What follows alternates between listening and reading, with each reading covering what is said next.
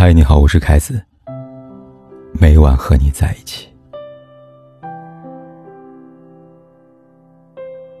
睡前无事，随手翻了翻抖音，一入眼帘的就是李小璐跟着抖音特效在热舞的画面。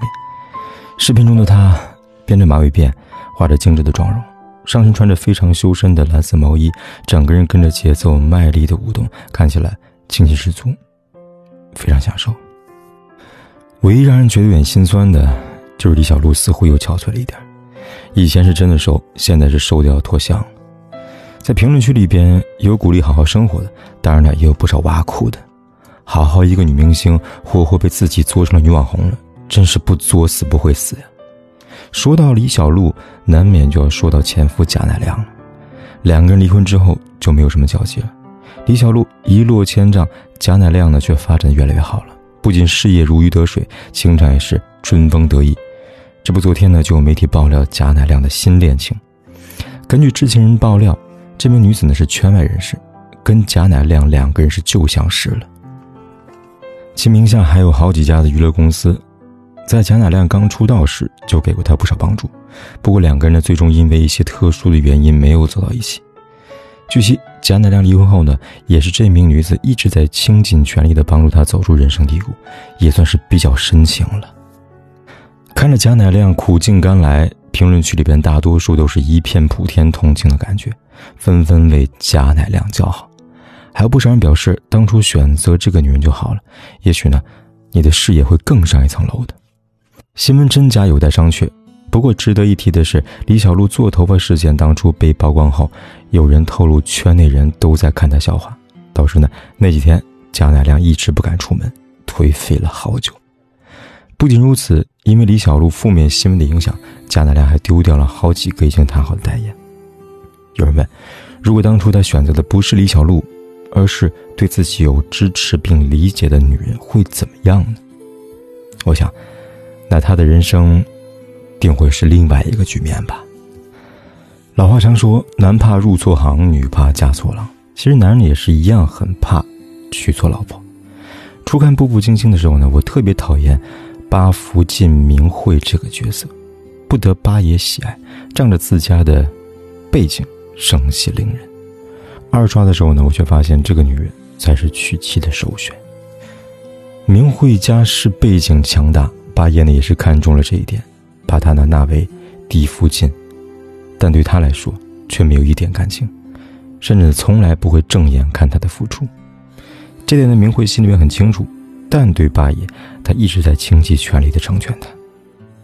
八爷因为若曦的事情愁眉不展，他跑到八爷面前，表示知道自己不能为八爷解忧，如果若曦呢可以让他开心，那么他也心甘情愿的接受若曦。八爷对他一直都是无事夏迎春，有事钟无艳的感觉。八爷冷落他，他没有怨言。当八爷想要争天下的时候，他二话不说的找母家帮忙，从来不问失败与否。八爷出事的时候，府里乱成了一锅粥，八爷颓废无心管理，是八福晋一直在操持府里的上下大小事情，安定人心，没让府里乱一点分寸。后来因为海东青事件，让八贤王成为了京城的笑话，八爷因此一病不起。新年之际，八福晋为了避免落皇上口实，维护八爷的自尊心，自己果断地替八爷出面。在接过皇帝送给他写着“择公醒过”的纸条时，他不仅没有躲避，反而大大方方地给众人看，不让所有人有嘲笑八爷的机会。四爷登基后，一直变相打击八爷，还对他百般的羞辱。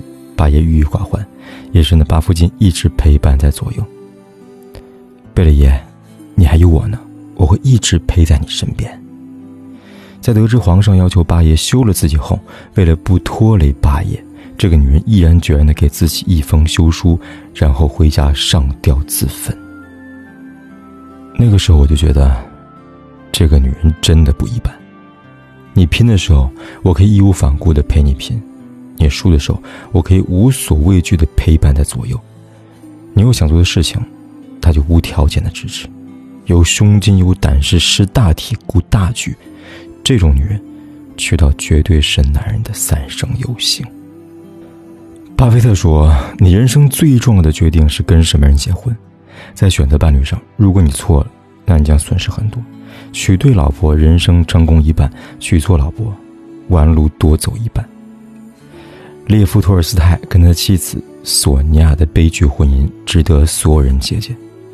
列夫·托尔斯泰晚年的时候开始信仰新宗教，同情底层民众，但妻子索尼娅却不认为托尔斯泰能够做到，嘲笑他只是空想，对他的言论各种打击，冷嘲热讽。列夫·托尔斯泰不喜欢奢侈。当他坚持放弃他的书籍出版权，不收任何版税时，妻子索尼娅要么常常责怪和叫骂，要么发狂地躺在地上打滚，声称要自杀，要跳井寻死。列夫·托尔斯泰事业上得不到妻子的索尼娅的支持，私生活也被搅得是一团糟。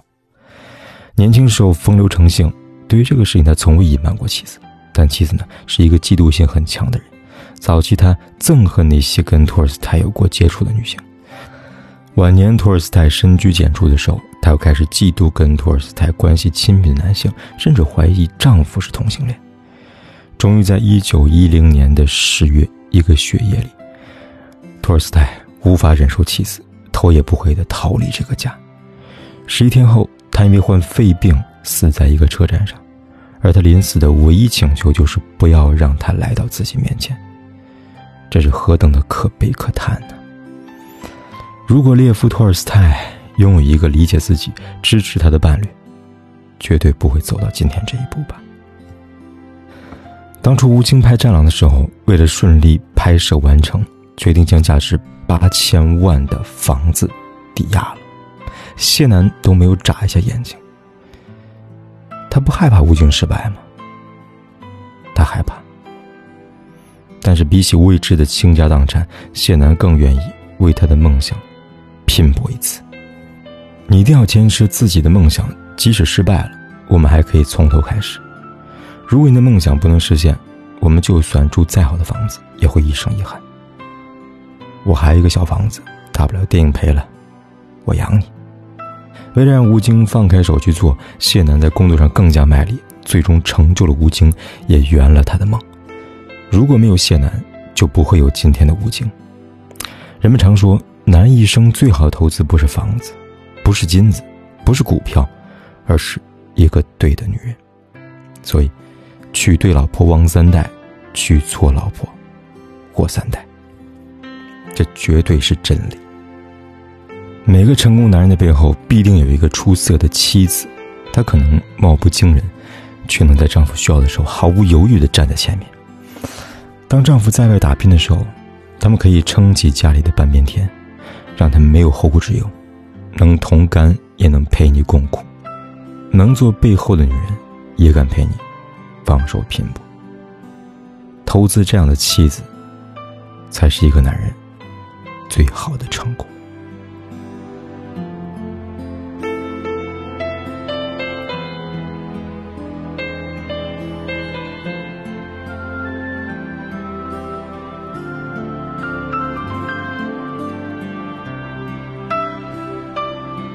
管天有多黑，夜有多晚，我都在这里等着，跟你说一声晚安。